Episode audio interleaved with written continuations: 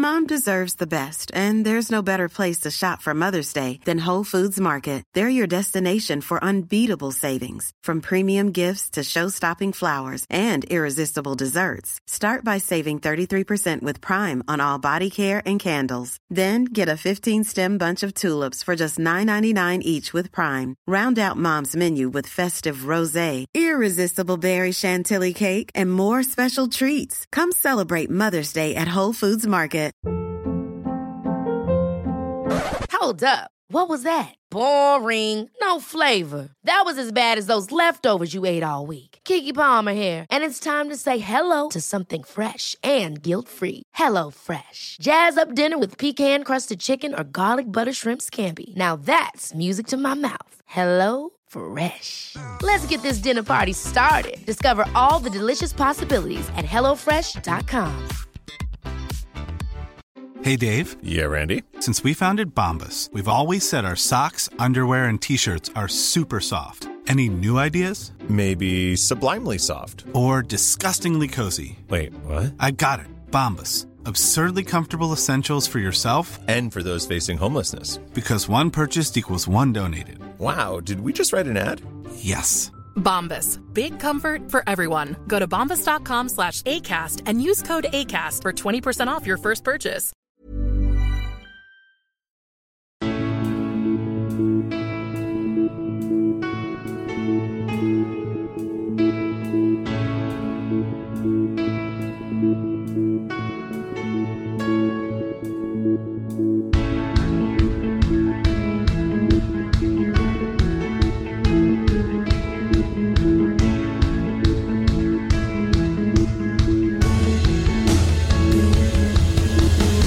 Bienvenidos a Alineación Indebida.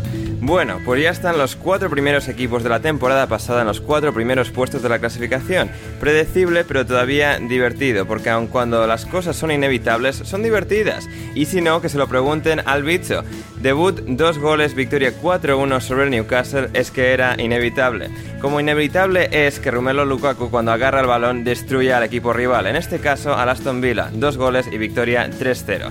Aunque para el momento divertido del fin de semana, la retransmisión coreana del gol de Hwang Hee Chang en el Wolverhampton. Hablamos de todo eso, del Liverpool barriendo del mapa al Leeds y el Crystal Palace haciendo lo propio con el Tottenham, del Arsenal ganando un partido, de chalecos, de subirnos a carros, de tenis. Respondemos a vuestras preguntas y muchísimo más hoy en alineación indebida. Y para ello, hoy me rodean tres fabulosos invitados. El primero de ellos es Manuel Sánchez. ¿Cómo estamos, Mano? Muteado. Hola, ¿qué tal, qué tal, Ander? Sí, es que me había silenciado un momento y justo para meterme al, al Discord y ver las preguntas de, de este programa que se me había, que se me había olvidado una vez más. Eh, pues muy bien, muy bien. Bien. Eh, primer fin de semana ya de, para mí, de Premier después de las, de las vacaciones. Eh, he visto bastante fútbol, más del que, del que me gustaría, pero bueno, por suerte hemos tenido también tenis un poco para desintoxicarnos por las noches, así que bueno, pues un fin de semana ya de, de vuelta a la, a la rutina. Muy bien, fantástico, fantástico, Mano. O sea, ya. A ver, tuvimos el preguntas y respuestas en medio, pero tres programas en la última semana. Ah, o sea, aquí trabajando duro por la causa. Sí, no sé, está la, está la- se, se nota que está la, floja- la, la cosa floja en, en Londres, que la mayoría de mis amigos aún están de vacaciones y que puedo tener tiempo para, para estar aquí de vida prácticamente 24/7 porque, porque al final sí, se sigue cayendo gente, gente que no puede y, bueno, pues me sigues, me sigues llamando, me sigues teniendo en cuenta. Efectivamente. También de vuelta de visitar el Emirates este fin de semana, Patricia González. ¿Qué tal, Patre? Hola, muy buenas. Bueno, llegué, fui y vi una victoria. No, no puedo pedir más. Ya lo de jugar bien, ya lo dejamos para más adelante. Sí, Pero- cada cosa pero a su tiempo. Sí, sí, sí, oye, poco, poco a poco. Pero oye, por lo menos es volver al fútbol, volver a las previas, al ambiente. Es como, sí, mm, mola mucho. Mm, Total, totalmente. Y finalmente es Gonzalo. Carol, ¿cómo estás, Gonzalo? Ander, ¿todo bien? ¿Cómo va? ¿Vos? Muy bien, muy bien, Gonzalo. Encantado de tenerte aquí de vuelta. Ah, estuviste el miércoles, igual que Manu. ¿Estás aquí de nuevo? Sí, Ah, así es, sí, sí, la explotación a la, a la orden del día, la explotación laboral, se podría decir. Así es. Eh, yo bien tranquilo, ya cumplí mi, mi deber cívico-social eh, como buen ciudadano argentino al, al ir a votar el día de hoy. en, por diputados y senadores del gobierno de, bueno, del, gobierno de Argentina, en líneas generales. Y nada, acá estamos ya, eh, hemos visto la gran mayoría de los partidos, así que bueno, vamos a comentarlo obviamente. Bien, bien, no vamos a comentar los vídeos de ciertas candidaturas, digamos, en el gobierno argentino. No, no, no, no, no. No, de última, si algún interesado está, que busque el spot publicitario de Cintia Fernández. Bueno, hay gente a, los que, a la que evidentemente le va a estar agradecido con esta recomendación, en parte. Ajá, muy bien. Por un lado sí, por el otro no tanto. Sí, sí, sí. Muy bien, vamos ya con los partidos. Bueno, y antes de los partidos, eh, siempre, siempre hay algo. Votad en iBox, a los premios iBox, alineación indebida, como siempre. El link en la descripción. Votad, alineación indebida. Importante esto, Gonzalo, que la gente nos vote a mejor podcast del año.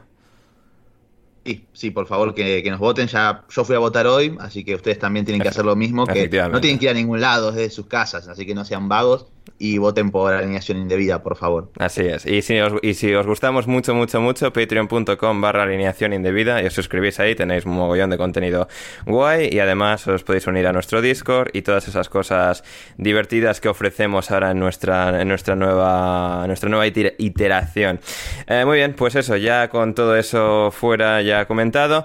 Leeds 0, Liverpool 3, el partido que cerraba el fin de semana, queda un partido el lunes por la noche, pero la jornada de fin de semana se cerró con la victoria del conjunto de Jürgen Klopp, con bastante autoridad, con bastante claridad sobre un Leeds que, de nuevo, em, como le sucedió contra el United, como le sucede de vez en cuando, pues fue, em, fue de alguna forma eh, reveladas, fueron reveladas todas sus, todas sus, todos sus puntos débiles y aquí el Liverpool pues supo aprovecharlas al máximo, maximizarlas, exprimirlas y, ganaron, ganaron con claridad.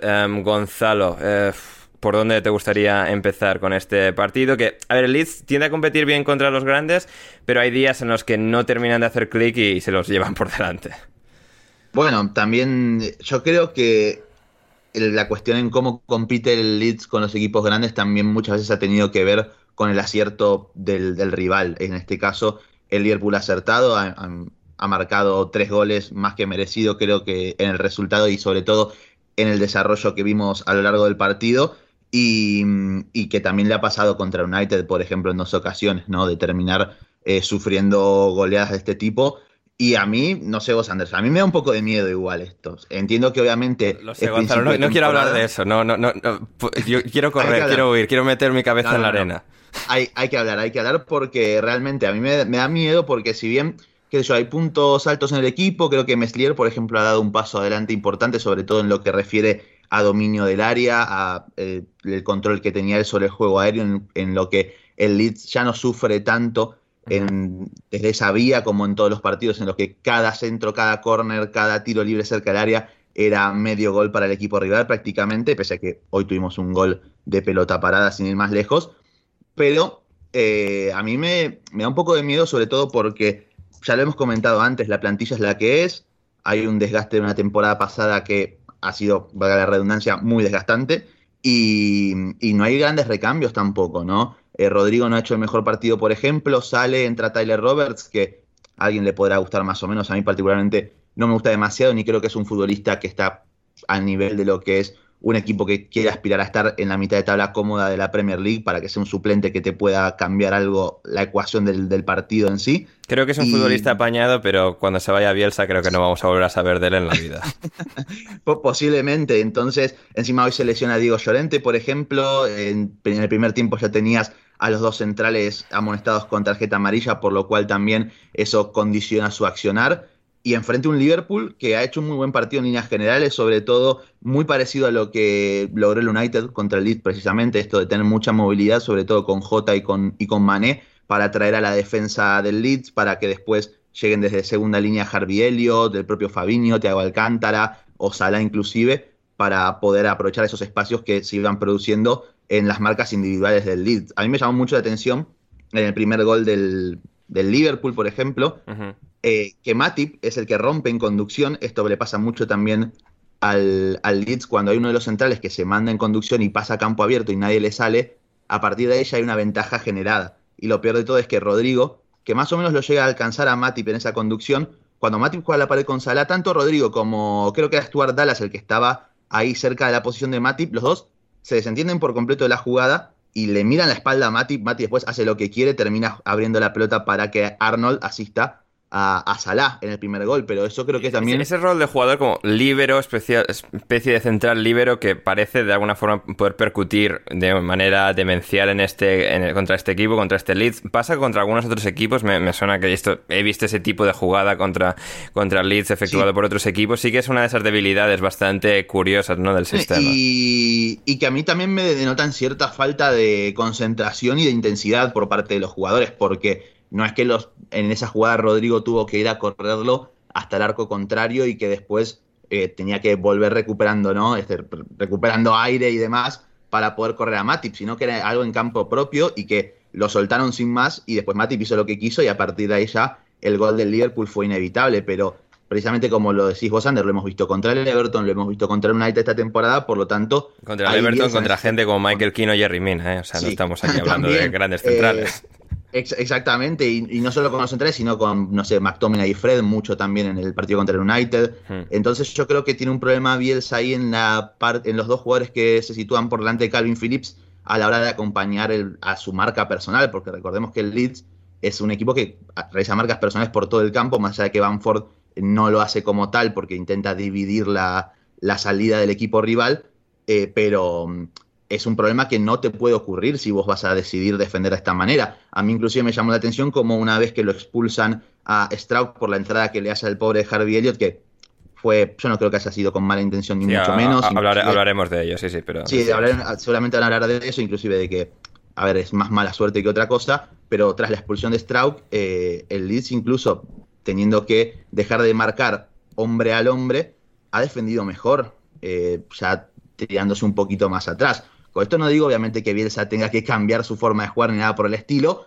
pero sí que creo que hay cosas que va a tener que modificar, sobre todo cuando tiene que cuando se tenga que enfrentar ante equipos que están capacitados para explotar y sacar ventajas de las marcas individuales, como lo es el Liverpool y como lo es el United, que creo que son los dos prototipos de equipos que están preparados para hacerle mucho daño al equipo de Bielsa. Hmm, muy bien, muy bien.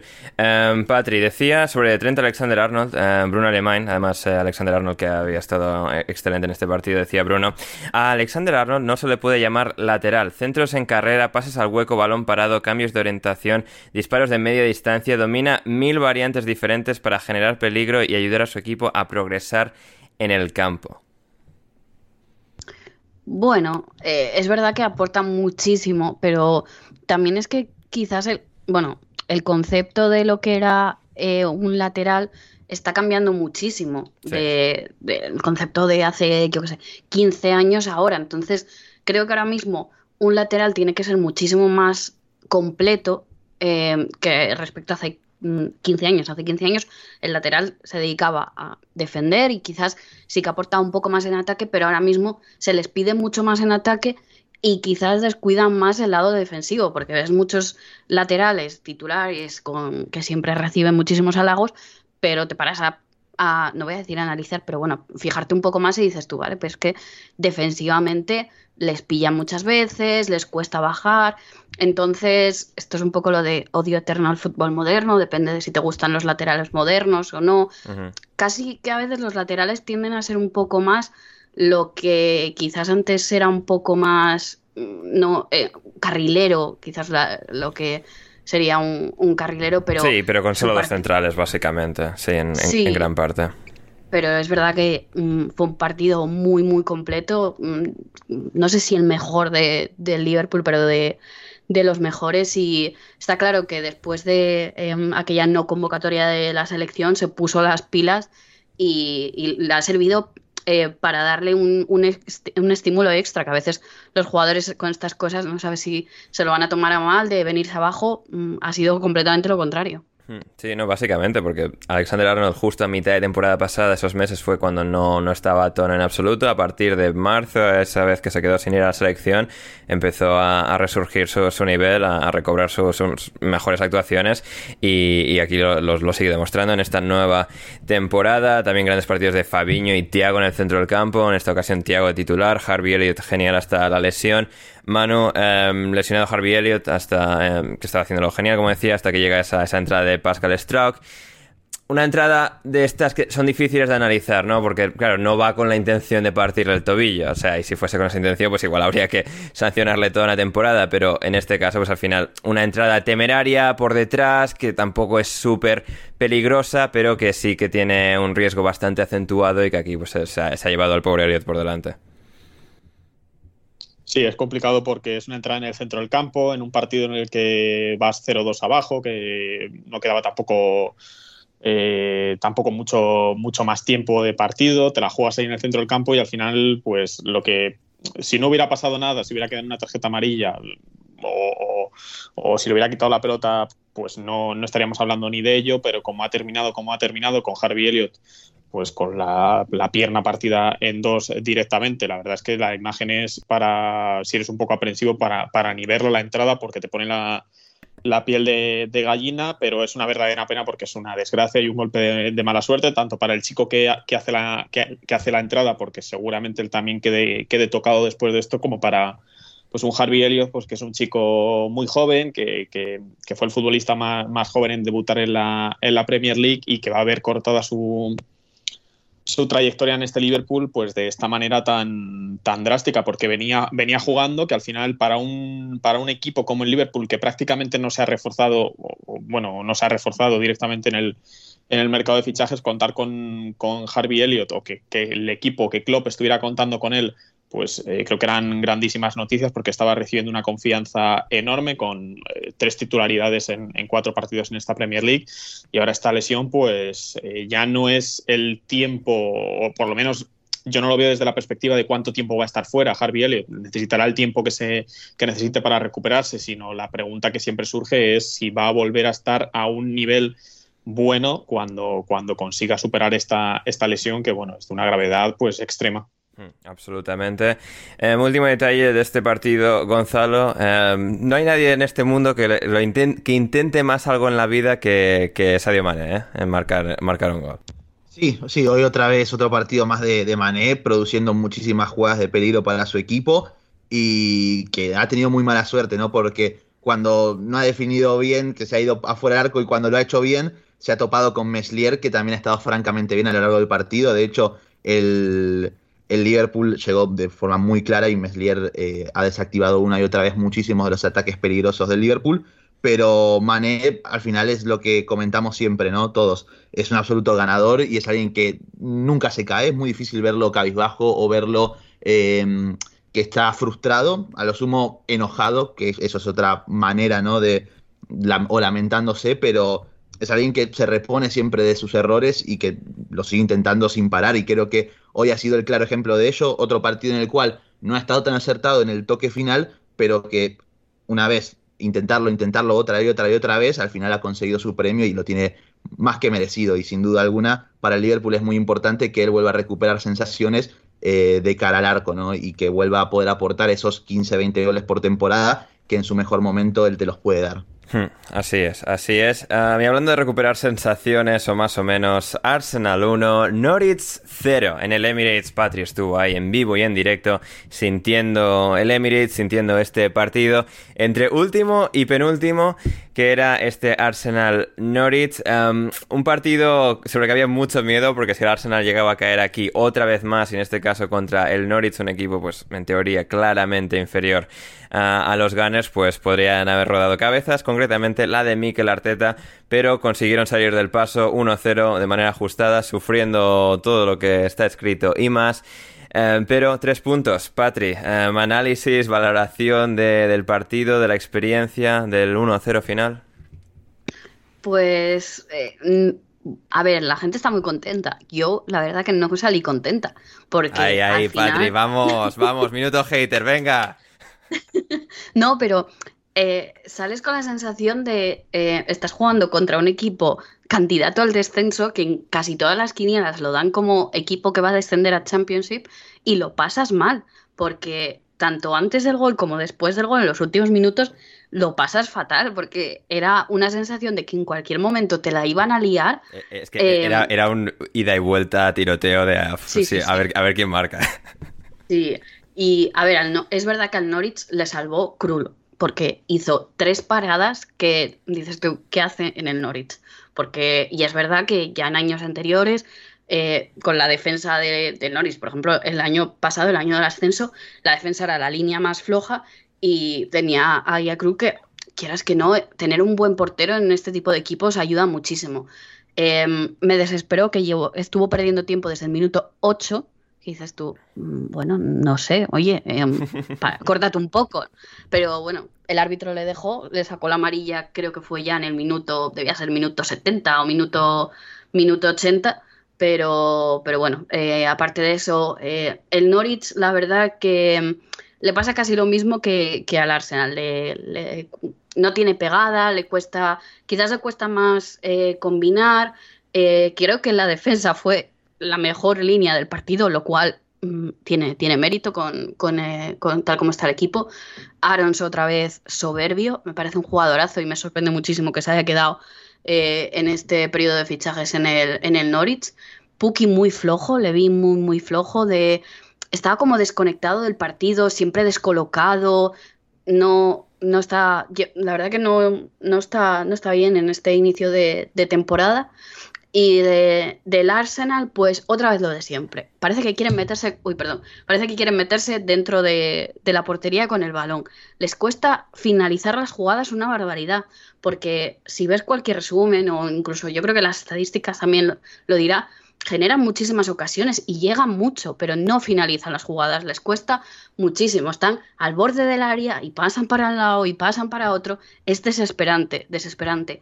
Odegaard hizo muy buen partido, pero tiene la portería delante y no chuta. O sea, siempre busca ese pase extra en vez de ser un poco más egoísta y de vez en cuando tirar, porque ha habido veces que estaban buenas posiciones en la frontal del área y dices tú, inténtalo aunque sea, ¿sabes? Para que la defensa por lo menos te va a defender de otra forma sabiendo que tienes el peligro de tirar, si no, te van a dejar mucho más espacio porque dicen, bueno, mejor tapar las líneas de pase que realmente proteger de un, de un posible tiro. Eh, un poco fallón, es verdad que no, no está, lleva año, un año, año y medio que, que no, no termina de, enchufarse. Pepe, la verdad que bastante, bastante bien. Y el debut de Tomiyasu, o sea, la gente ya lo está elevando al nivel de mm, posible futura leyenda del Arsenal, como puso un tuit que pusieron en el marcador en el descanso, que digo, bueno, igual Vamos ahí, un cero presión, cero presión. Sí, sí, sí. No me acuerdo de quién era el tuit y digo, mm, a ver, mm, por favor, que acaba de debutar. Es verdad que... Vamos a eh, calmarnos. Sí, totalmente. Hizo muy, empezó muy bien, muy enchufado, eh, se entendió muy bien con los compañeros, además, que es algo bueno eh, a destacar. Mm, ayudó en ataque, hizo una volea que si llega a meter ese gol en su debut, ya bueno, yo creo que se cae, se cae el Emirates, pero en general creo que, ha, dado un paso adelante el equipo, pero le falta eso, le falta finalizar, porque si lo haces todo bien, pero no marcas goles, que al final tienes que marcar un gol más que tu rival para sumar tres puntos. Entonces, de nada te sirve hacerlo bien, llevar el control del, del partido, y generar ocasiones si al final luego no marcas goles. Entonces, creo que ese es el problema de, del Arsenal. Y me llamó la atención para bien también Ramsdale. Muy, muy, muy enchufado. es, completamente diferente a Leno. Leno es pues muy alemán, muy frío. Eh, y, y Ramsdale estaba súper enchufado. De hecho, entré a mirar en Google cuando acabó el partido si cuando era joven era aficionado del Arsenal por lo que sea, porque esa forma de estar motivado saltó con el gol como si, vamos, como si fuera un crío de la cantera que acaba de debutar con el primer equipo. Esa, esa garra, esas ganas de, hacerlo bien, eh, la verdad que me sorprendieron mucho, porque bueno, pues con la, vino yo con la etiqueta de mm, este fichaje se ha gastado muchísimo dinero, no merece la pena, y es verdad, yo fui una de las primeras que criticó gastarse ese dineral por un portero cuando lo que te habían vendido era que necesitabas un portero, pero tampoco un titularísimo, alguien para hacerle la competencia a ¿no? Pero mira, mm, eh, ha dicho Arteta, bueno, ha dejado caer más bien que parece que va a seguir con Ramsdale. Creo que en los porteros hay que darles continuidad, no puedes andar cambiando porque si no se vuelven locos. Y, creo que, pues mira, lo está haciendo bien, creo que merece pues darle una oportunidad y pues a ver, a ver qué pasa. Pero es el problema de este Arsenal. Sigue sin terminar de convencer, lo pasas mal en los partidos y no sé, las cosas todavía no pintan, no pintan bien como para ser optimistas. No importa, igual Pero- pero es importante. normal, ¿no? A ver, a ver, a ver, a ver, a ver, calma, calma, calma un momento. Gonzalo, a ver, me ha parecido Yo- que yo querías rapidito. decir algo con lo de Ramsdale. Sí, sí. Es que, bueno, nada. eh, primera impresión bastante, bastante buena. A mí también me brindó bastante seguridad en lo, en lo que lo vi, el partido y demás.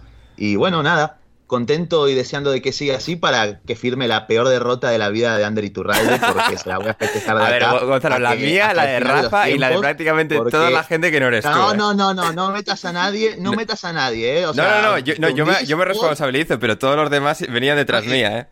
A Javi Ferruz también, por ejemplo. Bueno, sí, pero, Javi- pero- pero bueno, la opinión de Javi Ferrus, o sea, Javi Ferruz, ya, eh, recordemos lo de William, eso ya lo marcó de por vida, entonces es algo normal, en él, ¿no? Así que bueno, dale Manu, vos que querías decir algo, perdón. sí. Yo, iba a decir simplemente que, es normal que, el tío esté emocionado, o sea, me refiero, porque ni él se creerá que le fichará, le fichará el Arsenal. Si a mí me llama mañana el Chelsea para ponerme en la portería de Stanford Bridge, pues yo iba a ser el más personaje, o sea, lo iba a flipar la gente conmigo, o sea, me iba a tirar a la grada después de una parada. Entonces yo entiendo que Ramsdale, pues obviamente sea un tío que, se vea ahí con el Emirates y que esté emocionado, que, haga gestitos tal, porque, joder, porque igual no él va a jugar nunca. Sí, sí, sí. Pero de momento, titular y gran partido de Aaron Ramsdale.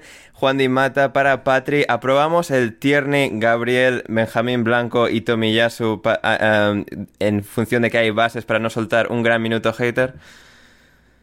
Sí, parece que, que funciona y al principio lo de jugar con tres centrales era un poco... mm, Yo decía, vas a salir con tres centrales contra Norwich, pero bueno, parece que es lo Y bueno, que comienza Tomiyasu, ahora mismo. es decir, aun siendo como hay como medio lateral derecho, medio central derecho, línea de tres, un poco según estaban desplegados y saca más carrilero, pero es decir, hacía las fun- la función de lateral muchas veces de estar ahí en, en campo contrario, en posición de remate.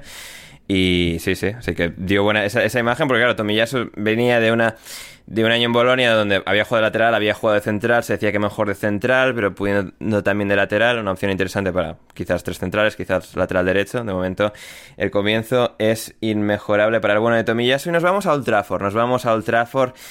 Em, a ver, no sé, no sé si empezar por Patri o por los dos, por los dos cristianos sexuales estos. Em, a ver, mano, em, vamos a empezar por ti. Eh, debut del bicho. Qué 2-0. odio, ¿eh? Qué, qué odio destila a Cristiano Ronaldo este señor. Cristianos sexuales. Ojo, ahí a la definición.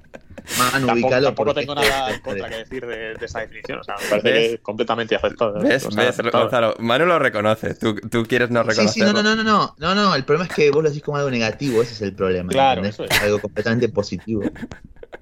Bueno, Gonzalo, esa es tu opinión, que creas que lo digo como algo negativo. En todo caso, eh, Manu, a ver, ¿qué ha pasado aquí? ¿Qué pasó?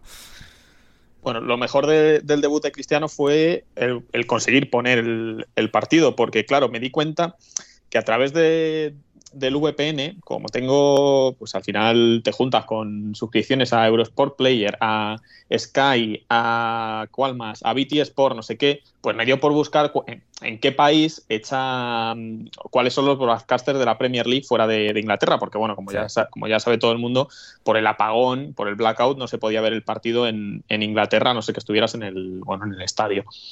Entonces, claro, vi que Eurosport tiene los derechos en Rumanía. Me puse el VPN en Rumanía y me vi el partido en Eurosport en rumano. Eh, lo cual está bastante bien porque la otra opción era un streaming bastante chungo que, en el que no distinguía a Cristiano y a Pogba. Entonces, eh, ya eso fue una primera victoria, pero que luego encima Cristiano marcara dos goles en, en- en su debut aquí en la Premier, eh, con la estimada ayuda de, de Goodman, que la verdad pues tiene pinta que también es cristiano sexual, como nosotros, porque, porque vaya los dos goles que se comió el colega. Eh, pero bueno, eh, joder. Partido yo creo que demuestra bastante lo que es el Manchester United, que es un equipo que tiene arriba muchísimo y luego atrás pues tiene a, pues, a Varane y, y tal. Y, Y y bueno, Juan Bisaca también, y en fin, eh, ya veremos. Me, me- me plantea curiosidad, Varane, porque no he sido yo muy fan de- del francés desde hace, bueno, básicamente desde la Supercopa Europa en 2018, que creo que él tuvo bastante culpa de lo que ocurrió en aquel partido. Eh, y, es verdad que todavía está en una edad, bueno, es joven, tiene, 20 tiene 28 años, ha llegado por una cantidad de dinero no demasiado alta al, al United y tengo, tengo curiosidad por ver qué, qué imagen vamos a ver de él en el, en el United donde va a tener que coger mucho, mucho peso en la defensa porque sabemos que no es precisamente la más, la más sólida de, la Premier League. Así que creo que el, United va a tener que, bueno, que siempre decantar esa balanza de marcar muchos goles para, ganar partidos si, si sigue siendo así de, endeble en defensa y bueno, es que de Cristiano Ronaldo que hable yo de ello pues es prácticamente bueno, eh, como mancillarlo, o sea, creo que creo que deben ser otros los que los que hablen eh, de, este, de, este, de este jugador que ya vimos todas las posiciones que levanta el, eh, el sábado porque estaba todo el estadio rendido rendido a él. Sí, em, Gonzalo, a ver, vas a ser tú esa, esa persona que, que hable sobre, el bicho en su debut estelar, espectacular, imparable. tú, Ander, pero bueno, veo que, veo que sigues con tu haterismo. A ver, no, eh, imparable, em, el animal, el depredador, el bicho, o sea, tremendo, ¿no? Es tremendo. Me, arrepiento de haber dudado de, del, que, del ¿Cuál sería el rendimiento inmediato de este hombre? 2-0. Eh, yo me eh. arrepiento de, no haberlo puesto en el fantasy porque pensé que no iba a ser Y yo en eh, consejo tuyo, Gonzalo. O sea, me mal influenciaste. me alegro. yo me hundí y te traje conmigo en este caso. pero no, a ver, el partido cristiano creo que en líneas generales, más allá de los dos goles, es bastante completo. Se ofreció bastante para ser parte del juego, combinándose con Bruno Fernández, algo que no veíamos mucho en Portugal, sinceramente, sobre todo porque Bruno no está optimizado ni acompañado de la mejor manera más allá del propio Cristiano. Y lo vi bastante activo, con ganas de, ser el líder en el ataque que necesitaba este equipo junto con Bruno, evidentemente. Y que además, bueno, al final United reúne muchísimo talento a su alrededor, ¿no? Porque además de Sancho, que eh, todavía parece que está de pretemporada, el bueno de Shadon, eh, más Pogba, más Greenwood, la asistencia que le pone Luke es buenísima, por ejemplo. Eh, él también está buscando participar, ¿no? ser bastante activo, dando indicaciones todo el tiempo. Es, un jugador que al final te exige que le des la pelota constantemente, ¿no? Lo que yo remarcaba en Twitter es que va a ser importante porque sobre todo se ven los primeros 15-20 minutos eh, va a ser importante que los compañeros tampoco abusen de recurrir a él constantemente, ¿no? No abusar de el juego directo sobre él en cada situación, en cada centro, en cada jugada, y buscar ese equilibrio, ¿no? Que tengan un poco más de personalidad estos jugadores, que la gran mayoría son jóvenes, de precisamente no, eh, digamos, cegarse con la figura de Cristiano y darle toda la responsabilidad más grande y absoluta a él. Obviamente Cristiano va a ser el que cargue con la responsabilidad del ataque del equipo junto con Bruno, porque también insisto en esto con Bruno, porque al final es uno de los líderes, si no es el otro líder junto con Cristiano del equipo, pero es importante que el United encuentre ese equilibrio y sobre lo que decía Manu a nivel defensivo, es que también vimos un, United en el cual estaba Pogba como mediocentro junto a Matic, y del otro lado tenías jugadores como Almirón, como Willock, como Joelinton, como, el, como Maximan, que en transición defensiva van a lastimarte, sin lugar a dudas, ¿no? Y sobre todo un Matic que a esta edad ya no está para, para estos trotes, se podría decir. Y en cuanto a Barán, por ejemplo, yo mucha, lo he visto sufrir durante grandes tramos del partido, ante Joelinton mismamente, ante Saint Maximan, pero también creo que hay que aclarar el asterisco de la persona que juega a su lado, ¿no? Del lateral derecho que tiene el United, que es Aaron Wan-Bissaka, que nuevamente ha dado un recital de cómo no posicionarse a nivel defensivo estando nunca en el lugar indicado. Entonces, ahí tiene un problema también el United y también el propio Barán a solucionar y a corregir. Mismo en el primer partido de Barán, creo que fue contra el Soton, si mal no recuerdo, que, le daba indicaciones al propio Juan Bisaca. Bueno, van a tener que trabajar ahí un poquito más para poder corregir esas pequeñas falencias y, y desajustes que genera el mal posicionamiento en general de Juan Bisaca, que bueno, después obviamente sabemos todos, lo logra corregir por, por físico y porque es muy buen tacleador. Sí, efectivamente, es que es espectacular, o sea, es horrible, pero es que es horrible posicionándose, pero luego pues más o menos salva con, con entradas de último momento y tal, y acciones super éticas, pero... Así es, pues esa es la gente a la que hay que bancar. O sea, es que esa es nuestra gente. Gente que lo hace mal, pero que luego tiene destellos de calidad de vez en cuando. Buen punto, buen punto. claro, a, lo que voy es que te puede servir eh, en, líneas generales contra casi todos los equipos, pero si tenés un Sai Maximan o, un Almirón que son ultra rápidos como Juan Bisaca, es muy difícil que llegue a solucionar ese desajuste. Por eso también el United ha terminado sufriendo en parte y ha terminado que ha tenido que intervenir de Gea en algunas ocasiones. Sí, y me ha gustado el rato del partido en el que em, estaban Cristiano 1, Javier Manquillo 1. O sea, estaban al, nivel, al mismo nivel futbolístico. En, el panteón de grandes jugadores de la historia estaban Cristiano y Javier Manquillo ahí. Eh, hay que recordar que Cristiano casi le mata a Manquillo. No sé si os acordaréis. Eh, Cuando ¿cuándo es Manquillo jugaba en el Atlético de Madrid, un salto entre los dos, creo, en Manquillo cayó. Suena. el- si no recuerdo, igual me lo estoy. eh, Manquillo, Manquillo, caída, Cristiano. Sí, sí, sí. Que, que se, bueno, se, no se partió el cuello Manquillo de, de milagro, sí. Lo puedes, si buscáis Manquillo, caída, Cristiano, Bien. Estas habilidades de, de Google os las la regalo, estas clases, eh, lo podéis ver, que, cayó ahí en una posición de, de breakdance prácticamente. No, fantástico, fantástico. No, no, pues sí, sí. Eh, bueno, pues aquí su, su pequeña redención. Eh, Javi Banquillo casi arruinándole el debut, pero no, al final 4-1 del United y golazo de Bruno Fernández. Lo destacaba su actuación Gonzalo. Uf, el gol- es que el gol es absolutamente espectacular y de un ju- que demuestra que es un jugador de una clase Sí. de absoluta élite. Y tuvo que llegar Cristiano a sacarle los Uf. penales para que se ponga a hacer goles de jugada, Uf, básicamente. uf, madre mía, madre mía, ojo, ojo a estas narrativas lo que van a ser esta temporada. Pero bueno, os voy a, os voy a dar un poco más de, de gasolina. Em, Richard Jolly, em, em, Cristiano Ronaldo se ha convertido en este partido en el primer jugador en marcar dos goles o más en un partido de Premier League en Old Trafford con el Manchester United desde Cristiano Ronaldo contra el Tottenham en abril de 2009. Así que ahí está. ahí Normal, o sea, Hombre, a ver, no está mal. No es marcarle goles al Clermont en la Liga Francesa, pero Claro. mal sí, no, no- no es que te carré Mbappé en tu debut contra el Stade de Reims, pero bueno, o sea, eh, y Cristiano hizo lo que pudo, hizo dos goles y le dio la victoria a su equipo. Y siguiendo un poco en esta línea, siete asistencias ya de Paul Pogba en esta temporada, lo cual iguala al mayor eh, número de asistencias en una temporada de Paul Scholes, que nunca dio más Pero de perdón, siete. Ander. Dígame. Ander, eh, ¿no era mal jugador Pogba? Eh, a mí me decían que Eh, sí, no- no, entiendo. ¿No está sobrevaloradísimo? O sea, Yo pensaba que sí. vengo leyendo eso ¿Y tres Scholes no es el mejor que- centrocampista de la historia de la Premier también? O sea, Sí, también, o sea, qué raro para estar tan sobrevalorado Pogba, hacer ves. siete asistencias ya Tremendo. y otros un par de goles. No está mal, ¿no? No está nada mal. Eh, tres goles también del Crystal Palace. Por su parte, en Selhurst Park, Patri. eh, el Tottenham, bueno, pues venía bien esta temporada, ganando 1-0 todo el rato, con lo justo, eh, sin dar grandes sensaciones, pero oye, tres, nueve puntos que habían logrado de nueve. Y aquí, pues bien más o menos, compitiendo, acaba Tanganga expulsado y el Crystal Palace aprovecha para marcarles tres, nada más y nada menos. Gran actuación de los chicos de, de Vieira, nos decía Alex Mascarey, para todos, subiros al carro de Don Patrick Vieira, ahora que estáis a tiempo, aún no se sabe cuál será el destino de tal carro. Pero las primeras impresiones, dentro de las dificultades de la lesión de Brecci S, incorporar a todos los nuevos jugadores, amoldarlos, excelentes de momento. Totalmente, la verdad que los, los chicos de, de Vieira, o el barco de Vieira, como lo está empezando a llamar, eh, está, está funcionando.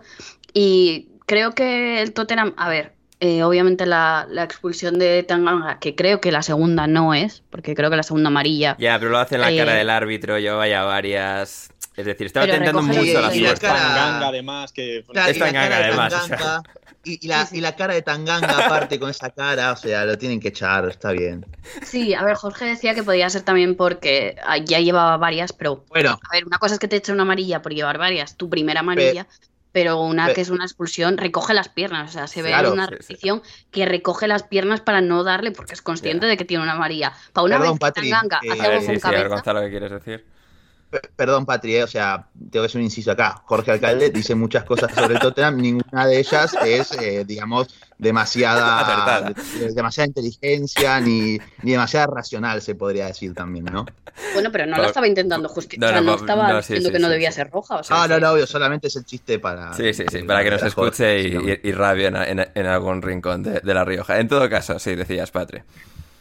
Eh, nada, el, el Tottenham, la verdad que muy, muy desdibujado, eh, no, no les funcionaban las cosas. Yo no sé si la falta de son les está les afectó porque se, se veía, Hombre, tuvo que jugar Harry Winks, así que seguramente fue ese el caso. pero el equipo no, no fluía, no, no Mm. terminaban de... Eran como jugadores sueltos por el campo, pero no era un equipo. No se les veía el, el balón, eso, no fluía, era todo como muy tosco. Y son jugadores que llevan tiempo jugando juntos, no es como un equipo completamente nuevo que tiene que amoldarse unos a otros. Entonces es bastante preocupante que te falte son y de repente el equipo cambie completamente. Y por contra, pues el Crystal Palace, eh, muy, muy bien. Eh, creo que es que no hay ningún jugador que digas, estuvo un poco por debajo, fue un muy buen trabajo colectivo.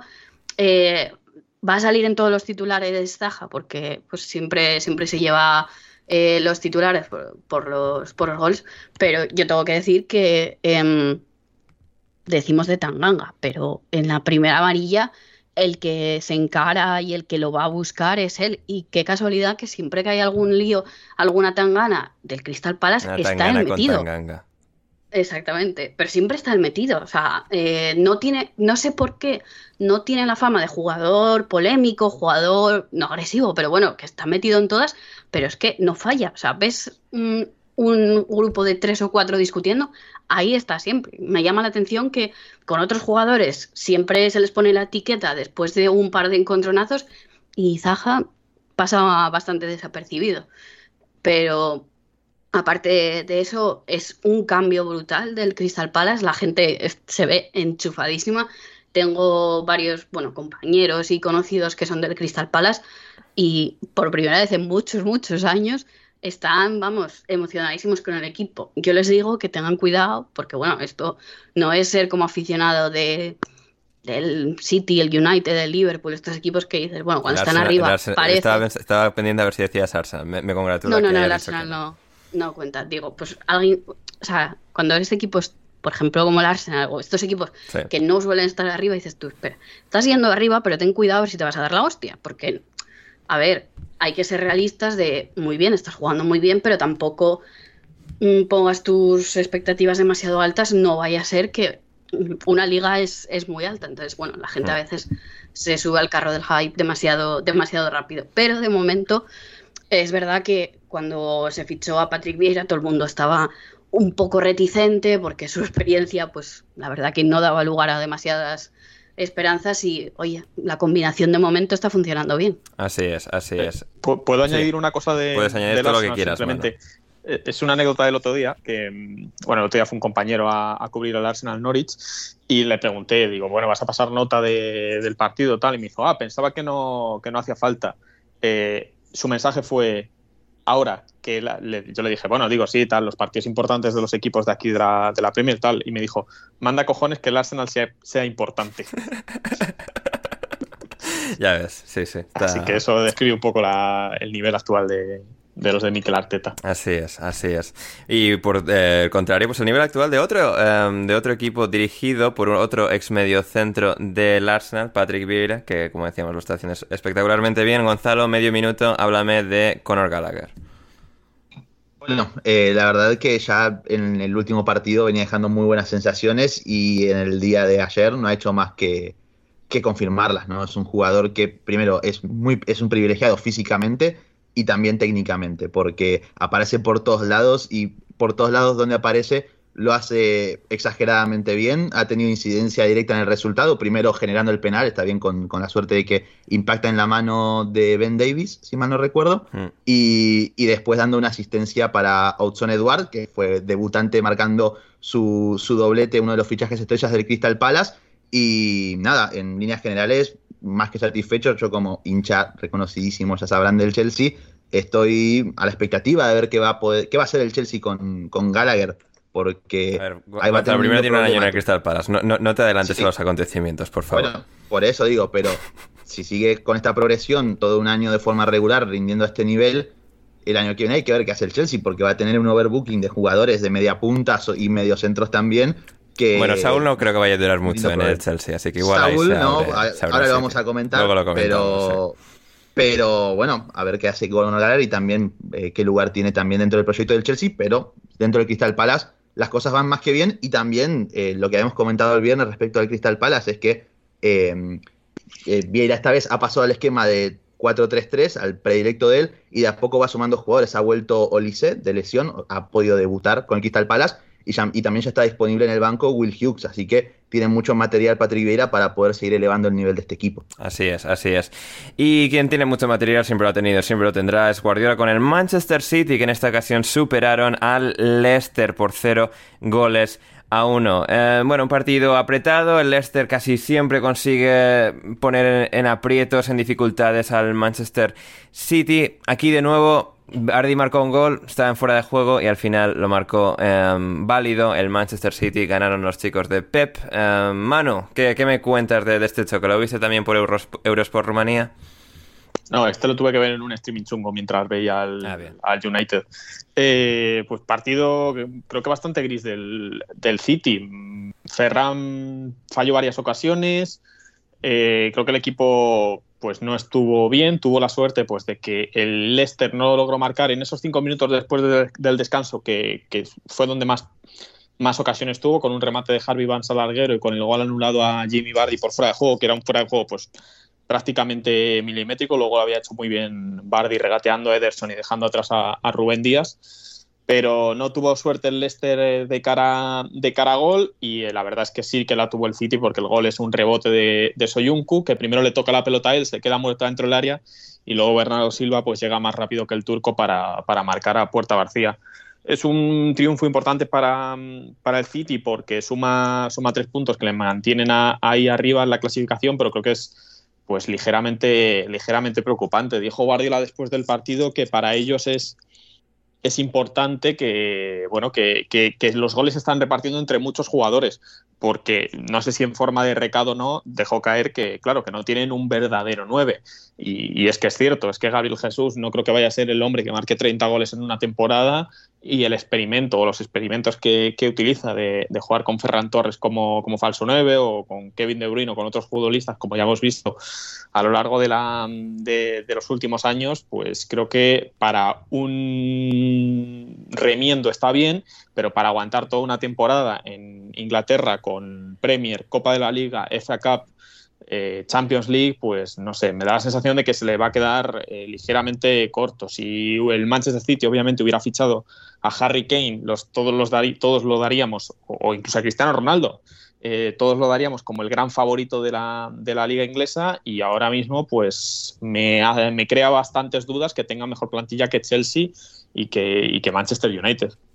Sí, sí, sí, es eh, interesante, ¿no? Porque, claro, tuvieron ese gran periodo en el que Gundogan estaba marcando todos los días, Cancelo estaba siendo un centrocampista eh, espectacular, todo el ataque estaba funcionando a las mil maravillas, a partir de eso ganan la liga sobrados, pero sí que hay esa, esa pequeña debilidad, ¿no? Esa, esa falta de, gran potencia en, ataque, veremos si, si siguen a este nivel o si no, pero será interesante de observar en todo caso, como también lo fue el Brentford 0 Brighton 1, un partido, bueno, siempre interesante, partido de los Guays, eh, Brentford y Brighton. Además es muy curioso esto porque Matthew Benham y Tony Bloom, los dueños de cada equipo respectivamente, no se llevan muy bien ya que eh, Matthew Benham, el dueño del Brentford, trabajaba en la empresa de Tony Bloom hace años y Benham se fue para básicamente montar el mismo tipo de, empresa y desde entonces pues hay bastante fricción entre, entre uno y otro. Um, aquí se enfrentaron, se midieron eh, en Brentford, en la zona de, Brentford en Londres.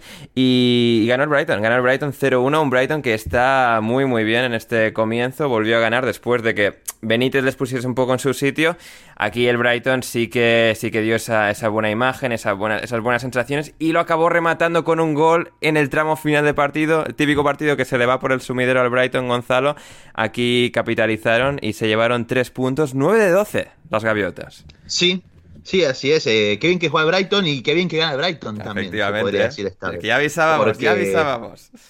Ya lo venimos, un año, ¿eh? Un año tardamos, pero lo avisamos, ¿eh? Hace un año, pero... Borja lleva años y años con el descenso del Forest y ahora se va a atribuir el mérito. Nosotros no vamos a ser menos con el Brighton. Bueno, no nos apuremos que van cuatro fechas, ¿eh? Igual estos nueve puntos que... Hay que celebrar las pequeñas victorias, o sea, Gonzalo. A mí este gran comienzo ya me vale. Mira, lo, hablaba con mi hermano de que mm, el Brighton, estas son, las, estas son los nueve puntos que saca y después cuando llegue la jornada 34 y estén a cinco puntos del descenso, estos son los nueve puntos que los habrán salvado para entonces haber empezado también, básicamente. Pero bueno, la buena noticia es que el Brighton está ofreciendo una versión cada vez más sólida, creo, en ese sentido, y que, evidentemente están logrando convertir, ¿no? Así sea por trozar, por, por Mopé en este caso, perdón, por trozar en este caso, por, por Mopé en las jornadas anteriores, que siempre tiene buenos inicios de temporada, mal que mal, el, el, Brighton se le, ve, se le ve bien. Ha debutado Cucurella también, dejando un partido normal, tampoco nada para Sí, destacar. correcto, y sí. un, sí, un debut correcto, sin más. Y, el, y por parte del Brentford, bueno, eh, han perdido. Es un equipo, el, el de, mm, el de Thomas Frank, que va a competir contra todos, parece ser. No, yo creo que se va a mantener ahí, di- digamos, en la mitad baja de la tabla, salvo sorpresa, pero que va a ser un rival a, a vencer, ¿no? Un rival difícil que no le va a poner eh, las cosas fáciles a nadie, todo lo contrario de lo que parece tener toda la pinta de, de Watford y de Norwich en este comienzo de temporada. Hmm, Sí, este partido fue muy interesante en ese sentido porque, claro, es un- eran dos equipos muy, muy parejos, teniendo el Brighton un poco más de calidad y quizás el sistema un poquito más depurado para el nivel eh, Premier. Es decir, los veías ahí un poco ambos teniendo sus ocasiones, atacando, ninguno teniendo ocasiones clarísimas y al final el Brighton encuentra una. eh, incisión de Ale- Alexis McAllister, balón para Trossard y balón para adentro y victoria muy importante que suma eh, el Brighton. De nuevo, lo- los poderes de, esa barba perturbadora de, de Potter eh, sigue, teniendo su efecto.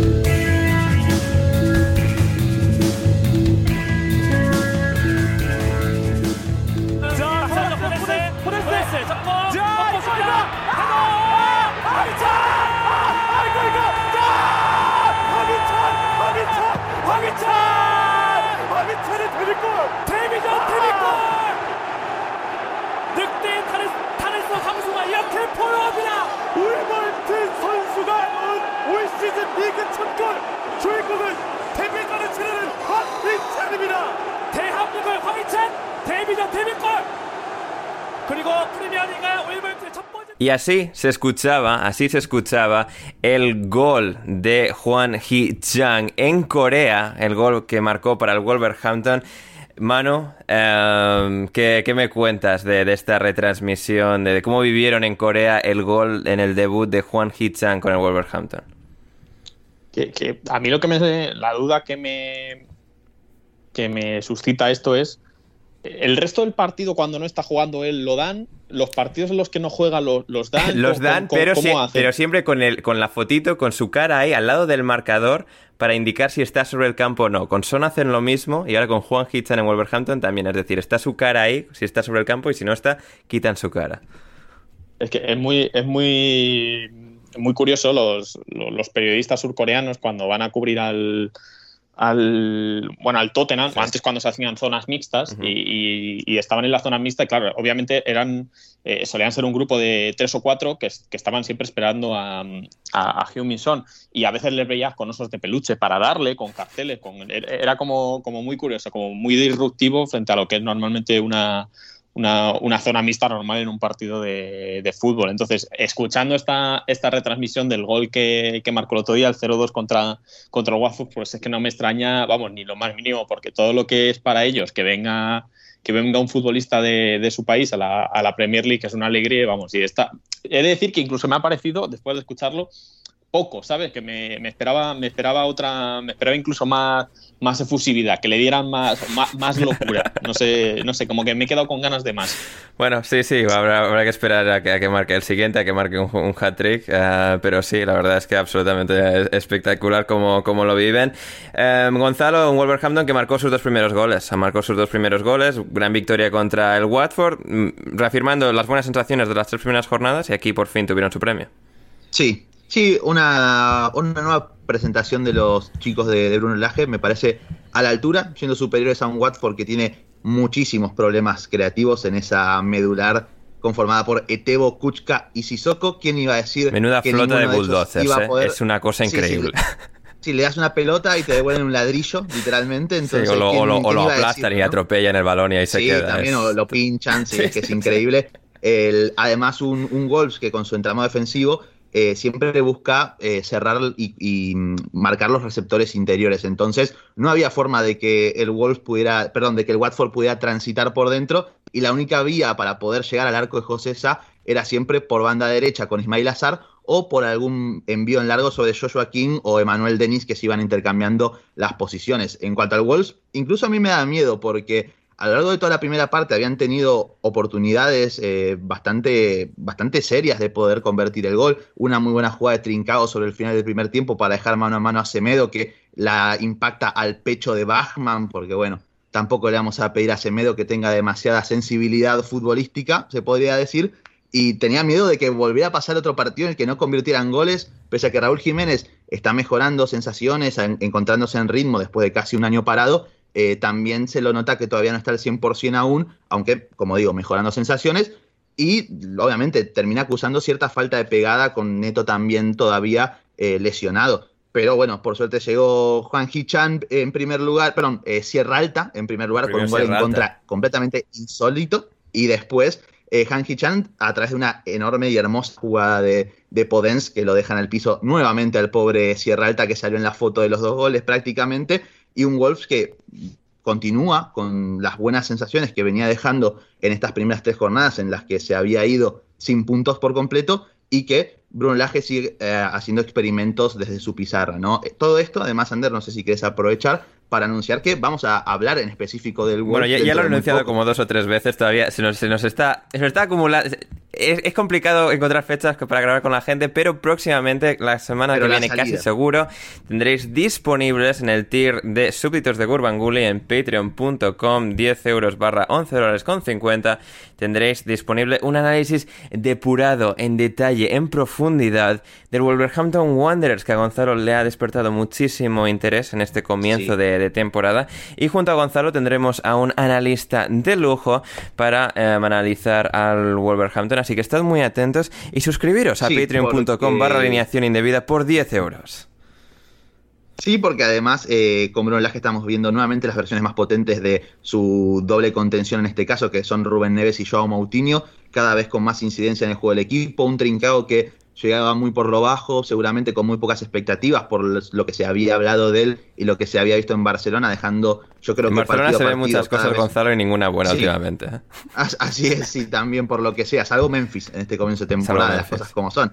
Pero Trincao, la verdad, a mí me viene dejando muy buenas sensaciones, cada vez mejores. El partido también del día de ayer lo ha hecho francamente bien hasta que le tocó salir. Y bueno, todo esto lo vamos a hablar más en detalle. Así es, así es.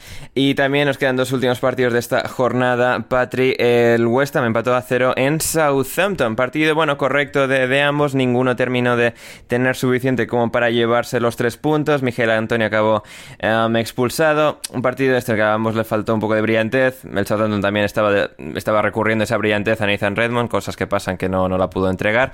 Em, y Hassan Hutter salió con chaleco, que esto también me llamó mucho la atención. Hassan Hunter que va siempre en chándal, de ahí con un chaleco que parecía que iba camino de, de Oktoberfest, eh, no lo sé, me, me, me encantó eh, el outfit. Como, siga, como siga perdiendo partidos o no ganándolo, va a tener que salir con chaleco antibalas, ¿eh? O sea, que, que se ande con cuidado ese señor. Esto es el contrario de, de, de Mois, porque Mois muchas veces sale en chándal y, ahí no sé por qué le dio de repente a Hassan Hotel y dice, bueno, pues me voy a poner elegante para, para la ocasión. La verdad que era raro de ver, de verle con, con chaleco. Además, aquí el chaleco es, es demasiado eh, Gareth Southgate, es como está asociado a él. Hmm. Pero el partido, pues si alguien no lo ha visto, no hace falta que, que perdáis el tiempo en, en verlo. No hay mucho, la verdad, que, que destacar, aparte de pues la absurda expulsión de, de Mijael Antonio, que con una amarilla hace una entrada y de repente sube la pierna sin sentido, porque además era, es súper absurda la entrada. Y dices tú, con una amarilla, ¿en qué momento se te ocurre esa brillante idea de subir la pierna así? Pero bueno, Antonio es así. O sea, mm, de repente te marca los goles con esas celebraciones tan extrañas y mm, se medio autoexpulsa con chorradas así. Entonces, una baja bastante importante para, para el West Ham para los próximos partidos. Y poco, la verdad que, poco que destacar del, del, partido en sí. Benarama parece que, está cogiendo cada vez. Benrama, Siempre lo digo mal. Ya, porque Benarama es la marca esta de alquiler de camiones, creo, ¿no? En, Inglaterra, me suena. Puede ser, sí. pero llevo diciéndolo mal desde que estaba en el Brentford y yo creo que ya se me ha quedado. De, lo aprendí mal en su día y y ahí sigo con ello. Y mm, bueno, que cada vez está mejor, se le ve más cómodo, porque es verdad que eh, quizás la temporada pasada como que era un poco más irregular, no terminaba de, encajar y este año como que ha dado un paso adelante y, se, nota. Pero, eh, como digo, apenas ocasiones, de hecho creo que había mirado eh, antes del podcast por siempre he hecho un vistazo a lo de los expected goals y creo que era como 0-3 o una cosa así, o sea, para que os hagáis una idea de que fue un partido mm, muy, muy aburrido y que, eh, pues quizás sobre todo por el lado del Southampton, que este año hay bastantes dudas, no precisamente no ayuda mucho a despejar las dudas de qué va a ser de ellos este año. Mm, Así es, así es. Y finalmente, Chelsea 3, Aston Villa 0, eh, mano. Lo de Lukaku, o sea, llevamos hablando tiempo de Lukaku, eh, qué bien lo va a hacer, qué bien lo va a hacer y tal, pero es que la, forma en la que termina con la carrera de Tuancebe en ese primer gol, en el 1-0 y luego ese golazo brillante, espectacular que me veo ya como 10 veces cada hora, eh, es absolutamente tremendo. Brutal, brutal. O sea, brutal el, el amago que le pega mm, eso, a Tuancebe en el primer gol y en el segundo el disparo con la. Creo que es con la zurda. Eh, es increíble porque maneja ya, o sea, maneja muchos registros. Era, era un día importante para él porque mm, creo que había jugado nueve partidos en Stamford Bridge, tanto con el Chelsea como con equipos rivales, y nunca había marcado. Y estrenarse de esa manera eh, en, bueno, en el que a partir de ahora es la que a partir de ahora es su casa, pues es, es espectacular, eh, sobre todo viendo el estreno de otro futbolista como fue, como fue Saúl, que, que fue poco más que, que, que desastroso lo que hizo en el partido contra contra ay, con que fue el, el- el Chelsea, que se me contra Aston Villa. Eh, es verdad que era un Aston Villa, bueno, eh, mermado, con, sin, sin los dos emilianos, sin Martínez y sin buen día Los Emis. pero creo sí los semis Eh, pero creo que bueno creo que no hay no hay sorpresa en que el Chelsea gane estos partidos con cierta comodidad porque creo que por grupo y por lo conseguido la temporada pasada es el es el pues, que casi diría que es el mejor equipo de la de la, de la Premier League, a pesar pues eso, de, de las bajas en el, en el centro del campo por ahora, ese también, esa especie de overbooking. Viendo, viendo el otro día a Saúl en el, en el Chelsea, que tampoco me, o sea, me refiero yo, había muchos aficionados del Chelsea criticando la actuación de Saúl, eh, mencionando lo típico del ritmo de la Premier League. Ahora, lo va a hacer Liga Gonzalo Española, porque sí que hay un momento en el que McKean le roba la merienda y otro en el que le da un pase de cara a a Watkins que es un poco bueno, pero Sí, o sea, sí, sí. Lo que me refiero es que que- que- qué sorpresa hay en que Saúl hiciera ese partido si lleva dos años en el Atlético de Madrid muy malos. Ah, me refiero, bien, no es que, bien, ve- bien. me gusta. que me la, la gente hablaba de- del problema de- del partido de Saúl como si- pues eso, como si Saúl es que viniera de no sé, de, de un gran nivel en el Atlético de Madrid, ¿no? Y no es, creo que, no sé, es verdad que Tuchel decía en la previa que él había bueno, que había tenido a Raúl en su a Raúl, a Saúl en su lista durante mucho tiempo, que el Chelsea también, pero no creo que fuera el Saúl de los últimos eh, dos años. No creo que esa labor de, de medio centro pues casi creador, que fue un poco la que le, la que le asignó el Chelsea en esos, en esos momentos, y por eso cada vez que perdía el balón creaba tanto peligro para, para el Aston Villa, que no estuvo acertado de, de cara a puerta, pero cada pérdida de Saúl era prácticamente una pelota en la frontal para, para, para el Vila. Para el Vila. Eh, pero bueno, viendo, viendo eso, viendo a Saúl, pues yo lo que me preguntaba sobre todo es por qué el equipo se trae a Saúl cediendo a Billy Gilmour, ¿no? Que es un poco, no sé, como, como opción de, de futuro, creo que el escocés es, es, es, es mejor o mejor opción que, que, en este caso que en este caso Saúl, porque ya es una apuesta Gilmour eh, de la cantera del Chelsea, es un chico que bueno que ha jugado en la Eurocopa, que tiene bagaje ya con el Chelsea, me parece y que conoce la Premier League, me parece que hubiera sido como mejor apuesta eh, haber tenido a, bueno en este caso a Gilmour. Gonzalo, algo que añadir. Bueno, respecto a lo que dice Manu, yo creo que el Chelsea al final cede a Gilmour porque piensa que en el Norwich va a jugar mucho más. Eh, había sido titular los tres partidos hasta este último, por ejemplo, eh, en el Norwich. Por eso creo que también se buscó ante la salida de Gilmour, como eh, solamente te quedaban, digamos, que venían con rodaje en el equipo, Kovacic, eh, Jorginho y Kante. Sí, una vez sale Gilmour, sí, pero también. La cosa es, bueno, sí, es decir, si Saúl, de, claro, depende de cuánto va a jugar Saúl, ¿no? De cuándo de regular Claro, va a ser y exacto. tal, sí, pero en, en, todo caso su debut no fue el idóneo. No, no, su debut no fue el idóneo. Bueno, también todos creo que sabrán de la entrevista que concedió con, con Ibai, en charlando tranquilamente con, con Saúl en este caso, que comentó ¿no? lo, lo frustrante que habían sido para él los últimos dos años en el Atlético de Madrid y que el paso al Chelsea era como una vía de escape para poder reencontrarse consigo mismo, por lo que sea, evidentemente, en cuanto a periodo de adaptación y demás. Se encontró con no John McKean, sido que bueno, que no es un jugador especialmente bueno, pero un jugador ahí que se, se te pone de No, cara pero- y tal y que te molesta, que- pues... Es que además de eso, el Aston Villa, contrario a lo que uno esperaría con esa línea de 5, salió a presionar muy alto Hmm, al Chelsea, sí. constantemente. Y tenía superioridad en la mitad de la cancha con Ramsey, Douglas Luis y el propio John McKean. Entonces tenía muchísima responsabilidad Saúl Níguez. Y básicamente pasar de, de Jorginho a, a, a Saúl en lo que es la responsabilidad de sacar la pelota jugada es como pasar de Ryan Johnson, de director de película, a J.J. Abrams para los fanáticos de, Star Wars, que lo van a entender esta pequeña referencia friki. Pero mm, a lo que hoy es, se notaba obviamente que Saúl no estaba al ritmo, incluso eh, empezó a errar, erró un par de pases al principio y lo frustró y después cometió errores muy, muy simples y, y bastante graves, como el que mencionaste, Ander, que le da un pase sin presión alguna directamente al pie a Watkins, que estaba enfrente de él. Cosas que no tenían mucho sentido, pero que bueno, vamos a tener que ser pacientes con Saúl, evidentemente, y tampoco masacrarlo tras unos primeros 45 minutos que evidentemente lo han pasado un tanto por arriba. Después también quería eh, rescatar dos eh, actuaciones importantísimas para explicar por qué el Chelsea se ha llevado la victoria, porque hay que decirlo también, el Chelsea ha ganado 3 a 0, pero lo ha hecho más como incluso el Liverpool que salió campeón de, de la liga, recordar, recordarán todos que quizás tenía sus partidos que en los que no brillaba y que incluso sufría ante equipos Mucho, rivales, mucho, pero mucho, era un equipo además. Exacto, y, y que era un equipo tan sólido en ambas áreas que al final podía sufrir que o aparecía Van Dijk o aparecía Allison en el área propia y en el área contraria tenías a Salah, Mane y a Firmino en estado de gracia. En este caso el Chelsea tiene a Lukaku en, en estado de absoluta gracia. Entonces eso es lo que terminó por marcar claramente las diferencias entre un equipo y el otro. Y en el caso del Chelsea, en el área propia contó en primer lugar con Thiago Silva, que a mí lo que me sorprende muchísimo, más allá de su edad y demás y del físico, que se lo ve muy bien, es de lo bien colocado que está en todo momento y cómo aparece en cada acción defensiva en el lugar justo e indicado en el que, al que va a ir la pelota. Eso es algo que a mí no me deja de sorprender desde el primer día en el que llegó en el Chelsea. Y el otro es Eduardo Sí, salvó un gol, además. eh, Y salvó un gol también. Mm. Sí, así es. Y 1-0, salvó un creo. gol. Sí, sí, que era, el- era el 1 a 0, que se lo saca a Watkins, que le pega en el pecho.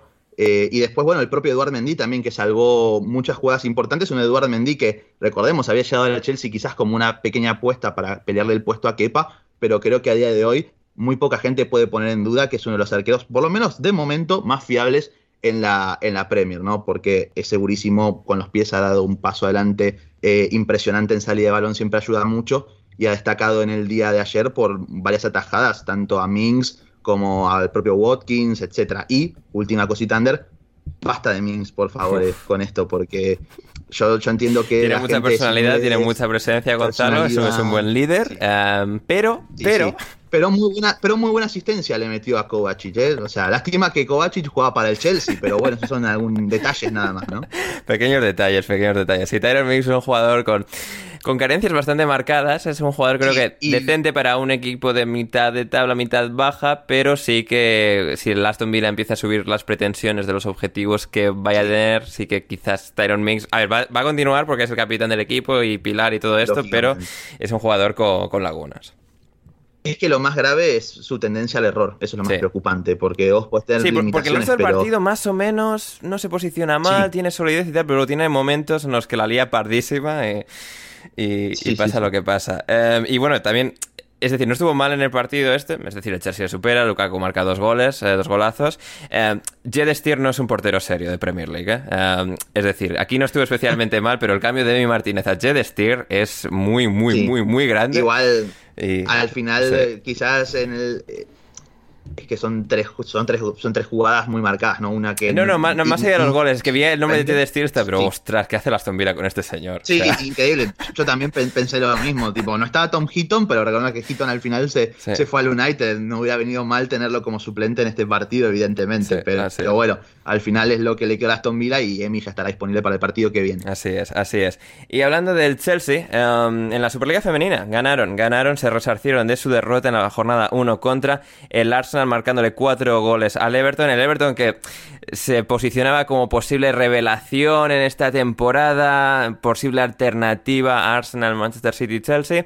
Ha empezado con 0-4 contra el Manchester City y 4-0 contra el Chelsea en contra, así que lo del Everton pues mal, pero el Chelsea bien, em, que ganó 4-0 al Everton como digo, presentaron a Emma Hayes con un, bueno, una especie de placa por em, cumplir 250 partidos como entrenadora del Chelsea, los cumplió la semana pasada, pero en este partido fue cuando le presentaron esa placa, el Chelsea que bueno, consigue una victoria importante, el Brighton sumó su segunda victoria de la temporada en dos partidos, ganándole 0-5 al Birmingham City, hizo lo propio el Arsenal que ganó 0-4 al Reading, tiene ya 2 de 2. El United lo mismo, que ganó 1-3 al Leicester y también el Tottenham con 2 de 2, venciendo por sorpresa 1-2 al Manchester City, que cayó y cada derrota de los equipos de los tres de arriba, Arsenal, Chelsea y Manchester City, tiende a ser bastante crucial porque es un calendario más reducido, una temporada más corta y, dada la paridad que hay entre esos tres, cualquier derrota puede ser eh, capital, así que de momento empieza interesante la Women's Super League y en Championship en segunda división masculina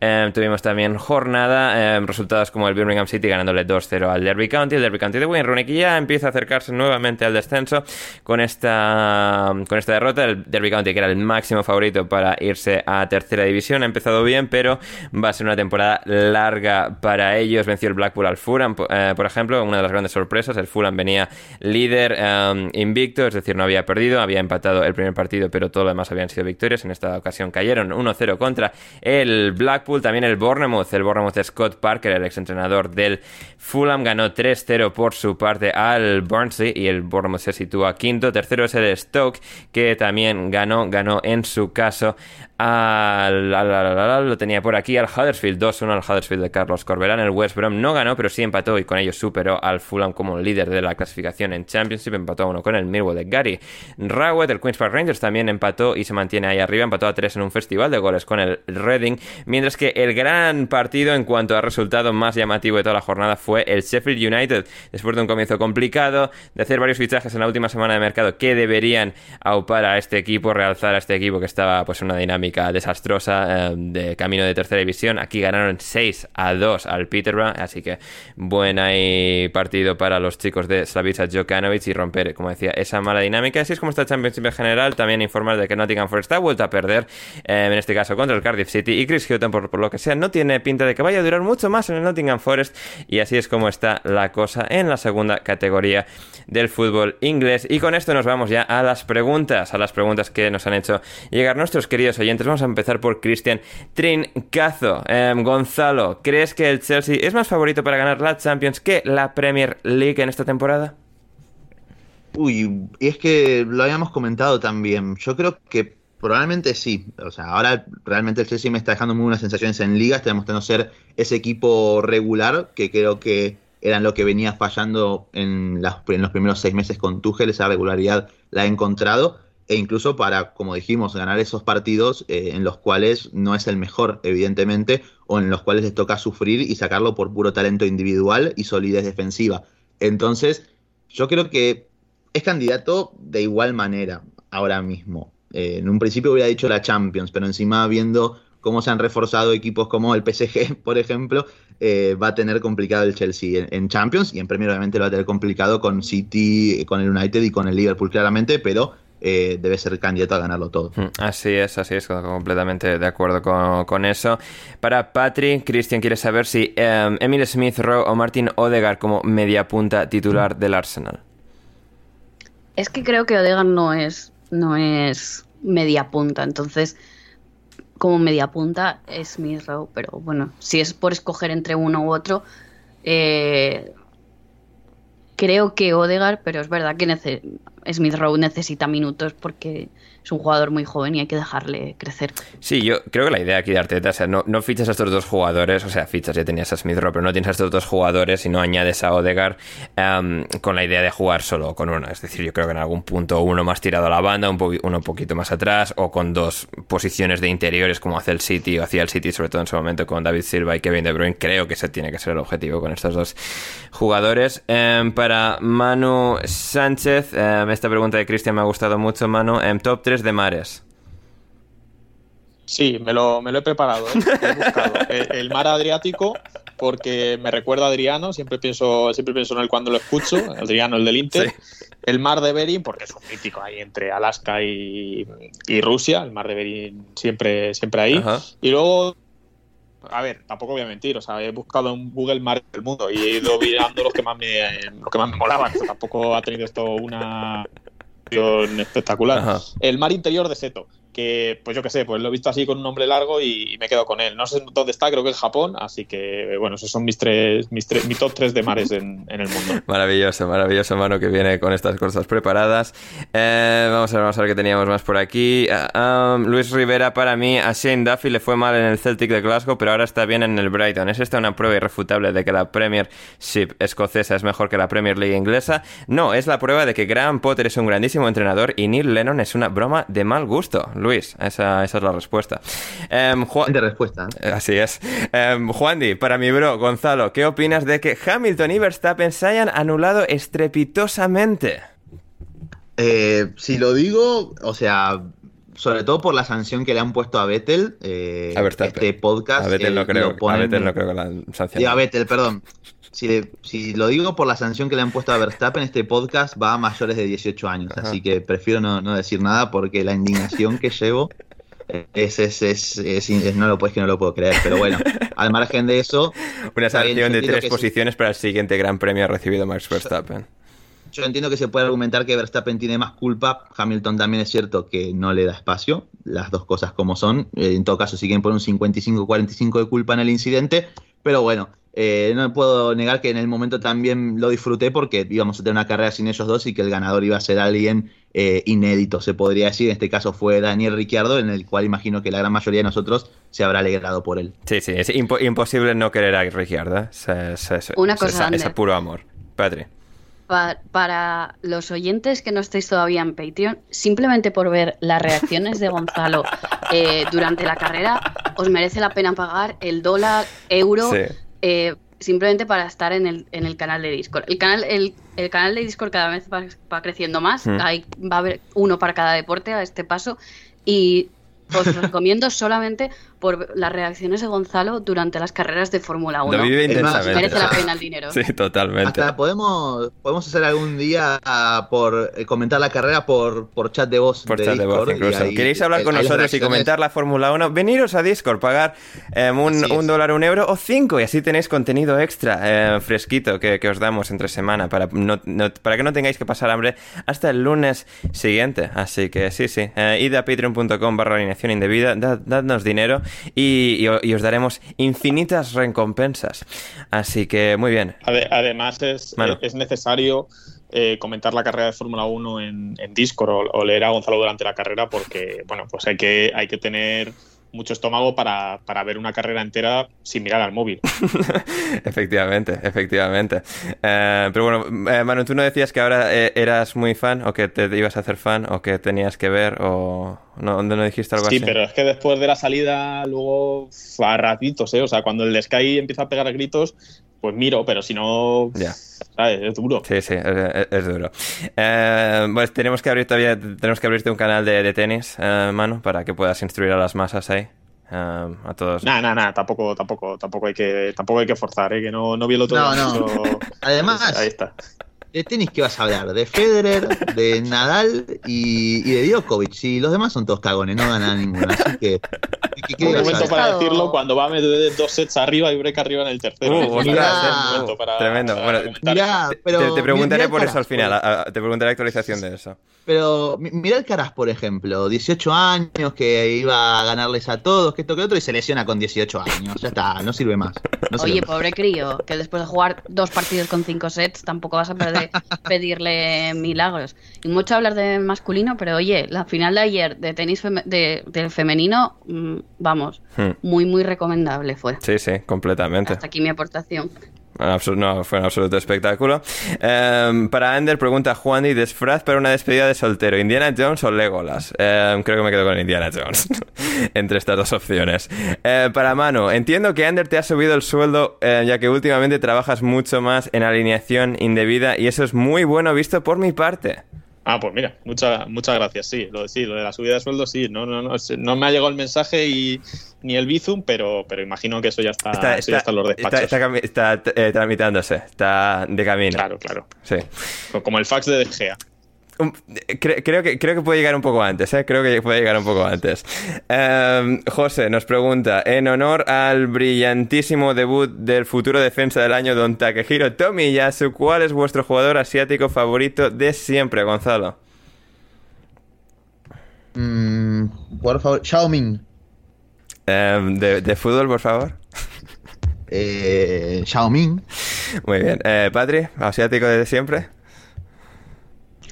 No tengo así una preferencia, la verdad. Sí, en Arsenal ha habido poquitos, en el Valencia tampoco, no, no me suena ninguno. Em, Ah, no, perdón. El cubismo, por supuesto. uf, el cu- uf, madre mía. Mano, asiático favorito. Nakamura. Nakamura, mira, est- esto, yo estaba entre Shinsuke Nakamura y, y Detoshi Nakata. Eh, Me voy a quedar con Nakata, pero sí. eh, Y también, también Takahara, que jugó en Boca y hizo un gol, por ejemplo. Ah, mira, qué bien. pues fantástico. Pero, pero, pero Nakata jugó de verdad al fútbol. O sea, yo le conozco de, de que en el FIFA es malísimo, pero, pero no sabía que de verdad había. A ver, jugó- Sí, sí, jugar no. jugó poco, la- Encima- le apetecía sí. pocos ratos, pero los ratos que le apetecía eran muy buenos. Así que... Sí, sí. Mírale, aquí está. Ahí está. Eh, muy bien, ¿qué más preguntas tenemos por aquí? Renzo, para Gonzalo, eh, Bambino Pons o Jorge Barril. Es que me lo puso muy difícil, eh. Muy Claro, difícil. muerte con tortura o muerte con tortura de otro tipo. Sí, sí, es que no lo sé.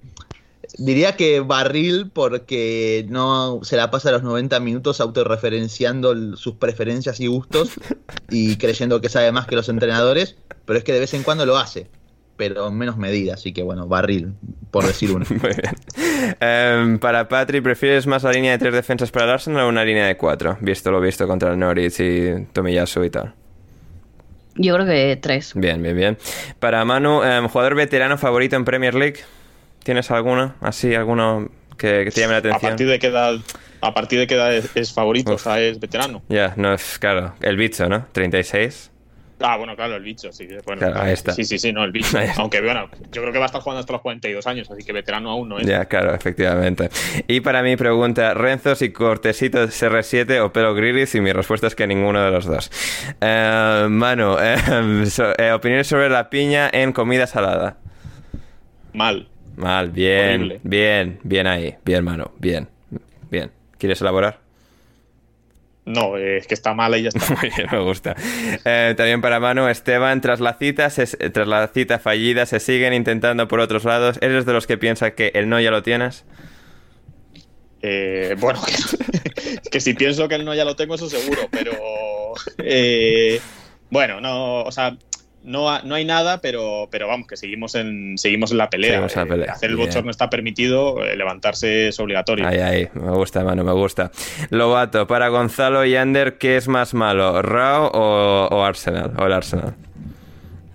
Rau, Rau, Sí, o y- sea, y, y con el mira, y Arsenal mira cómo está el Arsenal, ¿eh? que, lo, que el Pero programa ese de la WWE Arsenal- es eh, basura eh, nuclear y Pero- no debería ser visto. Pero además, además con el Arsenal te podés echar unas risas. sí, no, Rao, es, es simple tortura. Sí, sí, Eh, eh, Rao es, es- te dormís.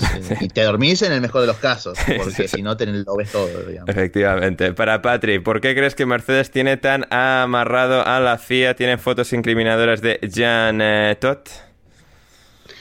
No sé realmente por qué, pero sí, es como ante la duda vamos a tirar para Mercedes por si acaso. Hmm, Sí, sí, sí, esa, esa, esa pinta tiene. Y eh, nuestro pana Jaime Suárez, Vinicius o Mbappé, mano. Eh, Vinicius. Vinicius, claro. Gonzalo. Te, pues, te lo podría eh, te lo podría mm, elaborar, pero no sé, Vinicius juega en el Madrid y Mbappé no, no. Claro, ahí está. De verdad, o Ahí sea, está. es que Mbappé ha jugado esta semana contra el Clermont.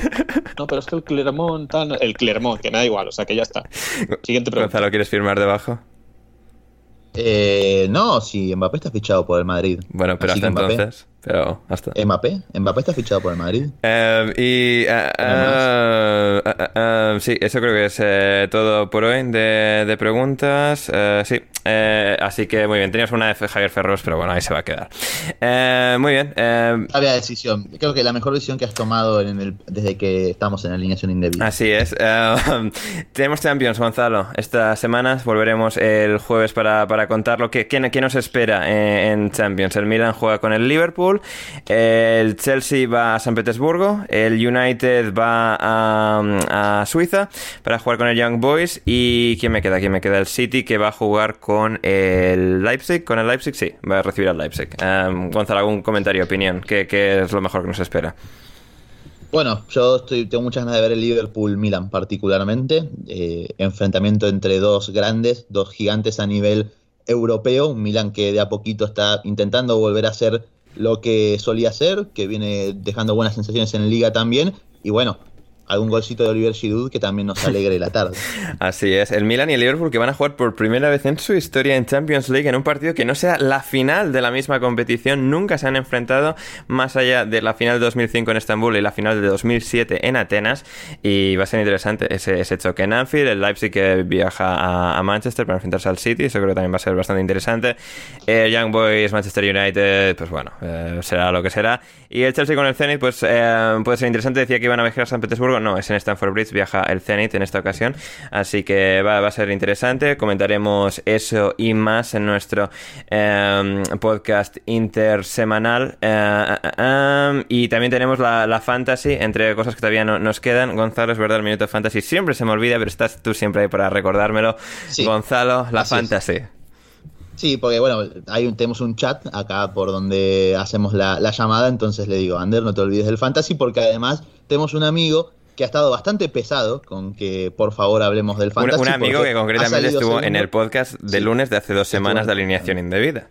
Así es, sí, sí, así es uno de nuestros nuevos, bueno, nuevos, ¿no? Porque también había salido anteriormente, colaboradores José Alcoba Lanzas con su equipo Covenda, salió segundo con 84 puntos, contrario a lo que yo creía, a lo que también Ander creyó, eh, influenciado por mi mala influencia, sí. valga la redundancia, eh, no, eh, José puso a Cristiano Ronaldo, hizo 18 puntos, Pogba y Bruno le hicieron 12 y 13 puntos y con eso, bueno, ya obtuvo prácticamente la mitad de sus puntos. Tercero, Diego Cardona, eh, que también alineó a Cristiano Ronaldo, a Pogba y a Bruno, evidentemente. Y el ganador de la fecha fue Slackers FC con 85 puntos.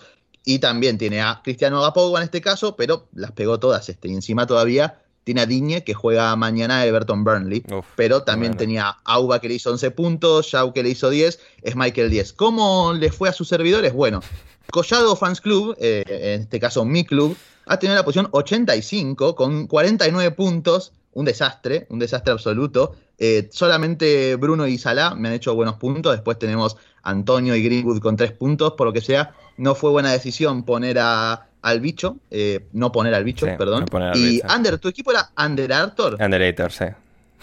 Underator, Underator. Bueno, peor todavía, posición 90 con 46 puntos. Culpa del árbitro, Gonzalo. Bardi marcó un gol. Pusiste a Bruno, Bardi 3 puntos, Greenwood 3, Benrama 5, no está mal. El tema es que, bueno, ojo igual, esto es con trampita, porque mañana juega el Burnley y tenés a Tarkovsky a Lowton, Sí. por lo tanto, Ahí. muy probablemente me superes a mí, Bien. pero Pascal Gross no te ha jugado, por Ya, ejemplo. terrible, gran y por punto, último, terrible. Eh, por último, para repasar la tabla general, le hicimos los primeros Manu, ¿tú, cinco tú- tú clasificados. en- tú- tú te hiciste equipo o estabas de vacaciones? No, no, me pilló, me pilló fuera y luego sí da igual, sí, porque si me hubiera olvidado actualizarlo, Bien, bien, no, bien. hubiera sido un desastre. Muy mal, Yo cuanto eh, muy menos mal. vicios ya en esta vida me Muy mal. Bien, bien. Patri, ¿tú, tú, Muy mal tú, en- eh, ¿tú sabes en qué posición quedaste? ¿O dónde estás más o menos? Eh, yo fatal. Fatal, o sea, bien. esta jornada ha sido muy mala. Bien. Encima tenía puesto a Mins Uf. con un menos 3 que me comía. Así que la 109 he quedado Uf. la jornada. Bien, bien. Pues eh, ahí estamos, ahí estamos nosotros. Ahí estamos. Y bueno, y para cerrar la tabla, la tabla general, tenemos a ID Rep con eh, 249 puntos, es el primero. La Furia Cordobesa con 243 es el segundo. Mi amigo Brandon de Pantera Keniata, tercero con 231. Oscar PM24, cuarto con 228 puntos. Y quinto aparece los perros de Gurbanguly con 220 al acecho. Los perros, bueno, de nuestro querido Gurbanguly, ¿no? Efectivamente, efectivamente, no, fantástico, fantástico, impecable. Resumen de Gonzalo a la fantasy. Manu, ¿cómo va el tenis? Pues eh, Djokovic, como bien adelantó Gonzalo, pues va perdiendo 6-4, 6-4 y 3-0. Ah, bien, bien. Eh, pues eso, ahí, Bien, deja para, dejan, dejan para que gane uno, Djokovic, no pasa No, nada. no, qui- no quiero decir nada porque luego remonta, remonta y claro, quedas mal, pero hombre, esto tiene pinta de que, vamos, que no, Djokovic no lo remonta ni, de broma. sí, que va a ganar Daniel Medvedev. Eh, tenía un último dato sobre tenis, eh, sobre lo de Emma Raducanu, Richard Jolly. Eh, Emma Raducanu es eh, la primera jugadora de, de tenis en, um, en debutar, eh, no, en ganar un US Open que nació después de que James Milner debutase con el Leeds en, eh, en la Premier League. Así que muy bien, eh, Milner debutó en la Premier eh, antes de que Raducanu naciese y Raducanu ha ganado un US Open y Milner pues no jugó el otro día en el Liverpool Leeds. Así que así está la cosa. Gran dato, ¿a que sí, hermano. Sí, la verdad es que cuando, cuando has empezado con el dato pensaba que ibas a decir, pues, eh, yo que sé, primera tenista en la historia en ganar un Grand Slam llegando de la previa, primera británica en ganar un Grand Slam en 44 años, eh, yo que sé, primera jugadora eh, de menos de 20 años en ganar el título de, de- no sé, alguna, algún dato de eso, pero la verdad es que lo de James Milner, pues, pues, eh, pues mejor. La verdad es que como, como dato lo, lo ha dejado todo al resto por los suelos. Así es. Eh, y además esto se juega en el Arthur Ashe, el US Open, Gonzalo, pero habrá algo más importante que el tenis en el Arthur Ashe dentro de poquito. Gonzalo.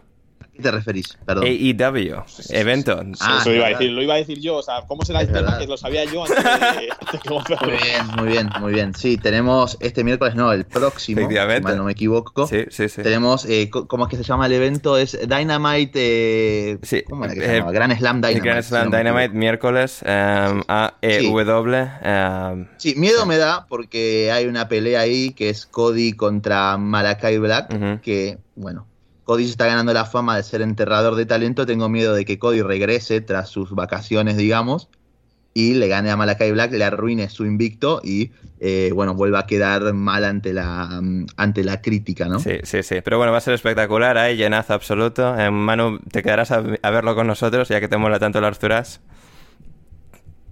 No, Vaya por Dios, Manu. No recepciones, ¿eh?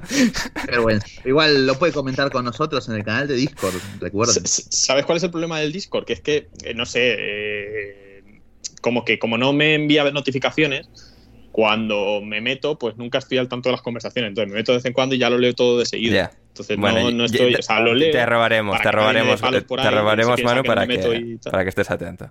O sea, para que te salgan las Yo me arrepentiría de haber dicho eso, porque ahora cuando comentemos a EW Dynamite, en cada mensaje te voy a robar, aunque no tengas nada que ver. Entonces así te, te llegan y te aseguras de estar No, ahí. pero creo que no me llegan aún así. ¿eh? Creo que lo tengo. De, de alguna otra vez que lo utilicé, lo creo que lo tengo silenciado. Terrible. Bueno, y te, de te- todos modos, el grupo, el grupo de la WWS ya lo silencié, lo primero que hice en según llegué. te- te mencionaremos en los otros grupos para joder igualmente. En todo Para que caso. vayas, claro. Ah, vale, perfecto. Eh, llegamos al final de Alineación Indebida en el día de hoy. Dadle al like en iBox, compartidlo en todas partes. Si queréis más de nosotros, estaremos de vuelta el jueves eh, con el programa intersemanal de Champions que tendréis eh, en Patreon si, si os suscribís. Tenéis también unas preguntas y respuestas que hicimos con Loren, con Joaquín, con Luis Gamón, el chico de memes indebidos en Twitter.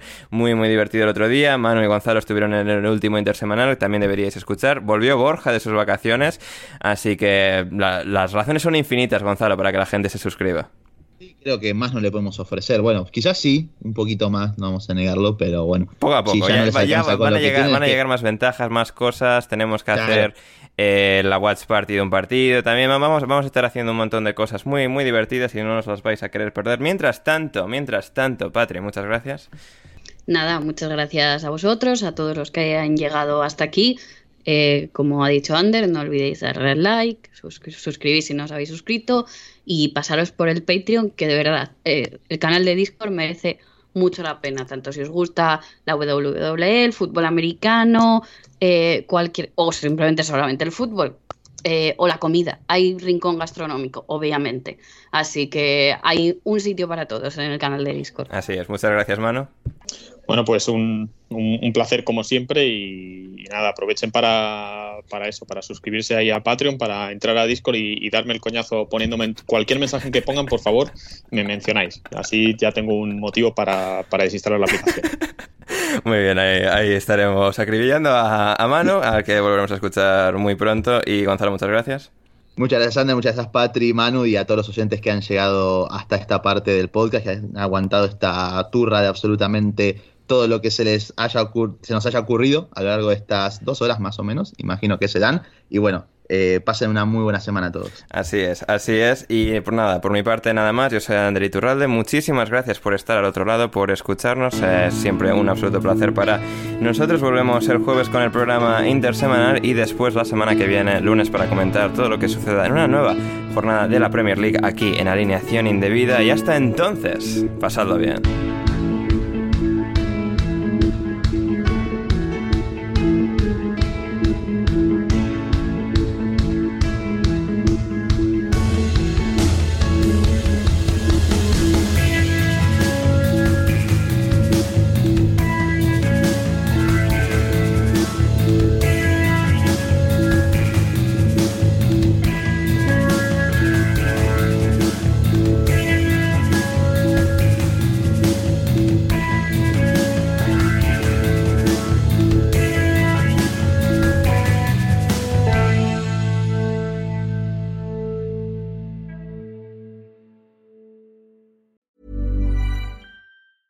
Planning for your next trip? Elevate your travel style with Quince. Quince has all the jet setting essentials you'll want for your next getaway, like European linen, premium luggage options, buttery soft Italian leather bags, and so much more. And it's all priced at 50 to 80% less than similar brands. Plus, Quince only works with factories that use safe and ethical manufacturing practices. Pack your bags with high-quality essentials you'll be wearing for vacations to come with Quince. Go to quince.com slash trip for free shipping and 365-day returns.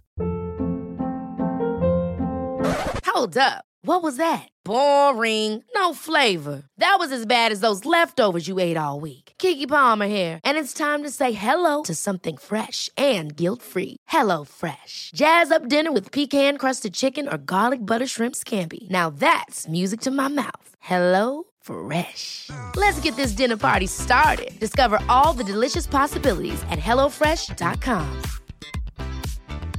Planning for your next trip? Elevate your travel style with Quince. Quince has all the jet setting essentials you'll want for your next getaway, like European linen, premium luggage options, buttery soft Italian leather bags, and so much more. And is all priced at 50 to 80% less than similar brands. Plus, Quince only works with factories that use safe and ethical manufacturing practices. Pack your bags with high-quality essentials you'll be wearing for vacations to come with Quince. Go to quince.com/pack for free shipping and 365-day returns.